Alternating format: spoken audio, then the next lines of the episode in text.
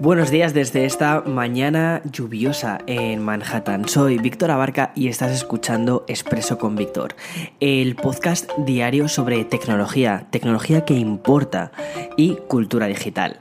Bien, Hoy te voy a hablar de la crisis de los componentes que afecta a la producción del nuevo iPad Pro, es decir, voy a profundizar un poquito más en el tema que empecé a comentarte el viernes pasado. También nos informaremos de cuáles podrían ser los próximos escenarios para PlayStation y cómo las filtraciones no solo son propiedad de Facebook. Así que, allá vamos. De lo primero de lo que quiero hablarte es sobre este rumoreado nuevo iPad Pro. Este que supuestamente tendría una pantalla mini LED, procesadores A14X, que serían similares a lo que nos encontramos, o con una potencia similar a lo que nos encontramos en los M1 de la gama Mac, mejoras también en la cámara y por supuesto el puerto USB-C, pero con una mejora de compatibilidades con más periféricos, es decir, convirtiendo este iPad Pro cada vez más en una especie de ordenador y que tenga una compatibilidad con monitores y accesorios. Según apuntan medios como Bloomberg, los nuevos modelos de iPad nos deberían llegar en esta segunda mitad de abril. Pero, por supuesto, aquí viene el pero, pero probablemente a menor escala de la que nos gustaría. No sé si recuerdas un poco lo que te comentaba el viernes pasado acerca de la crisis económica y también que esto está afectando a prácticamente todas las tecnológicas, por no decir todas, en cuanto al abastecimiento de componentes, componentes internos. En algunos casos esto se traduce en, chips y en otros casos se traduce en tecnologías para las pantallas. Bien, el ya mencionado iPad Pro, que probablemente sea en la pantalla de próxima generación una de las mayores cosas que estamos eh, esperando es en esto donde se ve afectado.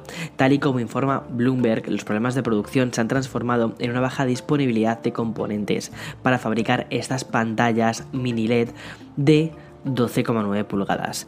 Iré haciendo un seguimiento de esta noticia, vamos, como si fuese uno de una de las personas responsables de producción, porque um, es, es, un producto que me interesa muchísimo y además es probablemente uno de los primeros grandes lanzamientos de hardware de la compañía que veamos en este 2021. En fin, continuamos con una noticia que de confirmarse podría implicar una pequeña gran revolución en el mundo de los videojuegos.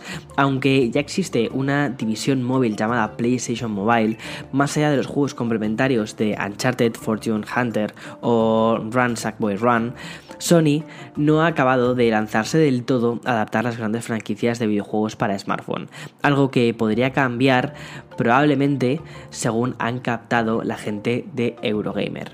Un simple anuncio de trabajo publicado por PlayStation Studios en Head of Mobile nos ha valido para ya empezar a imaginar el siguiente escenario.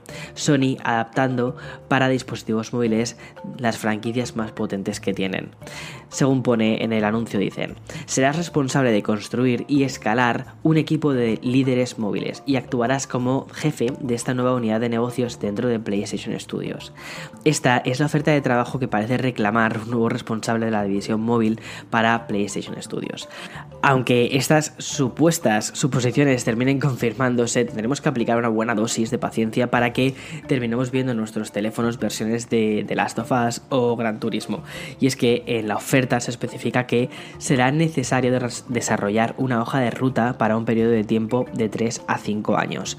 Además, esta misma noticia también sale después de un viernes en el que PlayStation se ha visto salpicada por el cierre de algunos pequeños estudios y también también por la em, supuesta remasterización, perdón, remake completo de The Last of Us, que fue un juego que salió justo el último año de la generación de PlayStation 3, que ya se hizo un, no fue un remake, fue una remasterización para PlayStation 4, es decir, una versión con, con gráficos más en HD, y ahora se va a lanzar para PlayStation 5 un remake. Entonces han saltado las alarmas diciendo, de verdad, no hay otros juegos que mm, un poquito más, o sea, no se puede arriesgar en otros juegos un poquito más indies, en propuestas nuevas que siempre estamos viendo lo mismo, lo mismo, lo mismo una y otra vez.